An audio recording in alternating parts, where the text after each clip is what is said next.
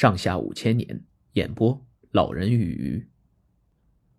盘古开天辟地的传说在我国流传广泛，他以浅近质朴的方式表达了华夏先民对自己民族创世历史的深邃认识。在这个传说中，盘古是开启这个世界的始祖。在遥远的上古时期，没有所谓的天，也没有所谓的地，天地混沌一体，就像一个鸡蛋，一个窟窿都没有。谁也说不清那是什么，于是人们就暂且用地江来称呼它。混混沌沌的地江有两个好友，一个叫舒，一个叫呼。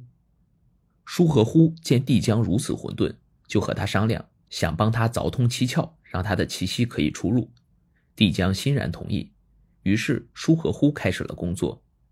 他们每天为帝江凿通一窍，七天后七窍通了。可帝江却也因此一命呜呼了。帝江死后，他的肚子里的精髓孕育成了一股气。一万八千年后，这股气幻化成人形，他就是盘古。盘古在帝江的肚子里不知睡了多久，猛然醒来，睁开眼睛，发现眼前一片黑暗。他想要走出这无处不在的黑暗，可是腿一动就被东西挡住，胳膊一伸就碰到阻碍。原来自己被这黑暗紧紧的包裹住了，难道自己必须在这黑暗的包围下蜷缩的活着？想到这些，他的心中顿时燃起了怒火。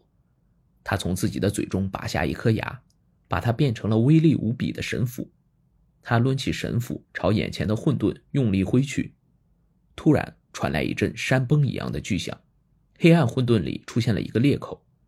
接着，那些轻盈清澈的气体冉冉升起。成了天，另外那些沉重污浊的东西就缓缓下沉，铺成了地。从此，宇宙结束了混沌不分的状态，有了天和地。盘古站在中间，只觉得身心舒畅。盘古站立起来，天就接着升高，地也继续下沉。天地还有些相连的地方，他就一手拿着凿子，一手拿着斧头，对那些东西连劈带凿，终于让天地完全分开。他怕天地会再次合拢，就头顶天，脚踏地，支撑在天地之间。他施展法力，使身体每天增高一丈。随着他的增高，天也跟着升高一丈，地也随着加厚一丈。就这样，又过了一万八千年，天已经高得遥不可及，地也厚得不能再厚了。盘古变成了一个顶天立地的巨人。这个巨人有多高呢？据说他的身长达到了九万里。这么高大的柱子支撑着天地，使他们终于无法再合并到一起。可是，这位开天辟地的巨人支撑了这么久，已经精疲力尽了。他疲惫地张开眼，欣赏着自己开辟的新天地，叹息了一声，就慢慢地倒在了地上，带着微笑，永远地闭上了眼睛。他巨大的身体横亘在地上，头幻化成东岳泰山，脚幻化成西岳华山，左臂幻化成南岳衡山，右臂。幻化成北岳衡山，而腹部就幻化成了中原嵩山。他呼出的最后一口气变成了风和空中的云雾，他的那声叹息就变成了雷鸣。他的左眼变成了普照大地的太阳，右眼变成了照亮黑夜的月亮，浓密的头发变成了点点的繁星，奔流的血液变成了江河湖海，肌肉变成孕育万物的沃土。骨骼变成了花草树木，筋脉变成了条条道路，牙齿和骨骼变成了玉石和金属，就连他身上流下的汗水都变成了甘霖雨露，滋润万物。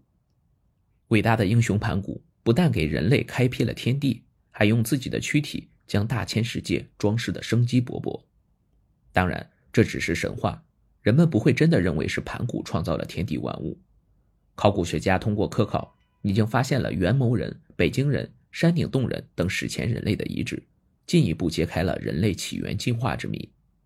但是在没有文字的情况下，这些神话传说只靠口耳相传就可以流传后世，不正表明人类对生命的热爱、对美好的追求是生生不息的吗？盘古代表的是一种精神，他为人类生存的世界拼尽了全力，献出了所有。这种献身精神成为历代仁人志士追求的最高境界。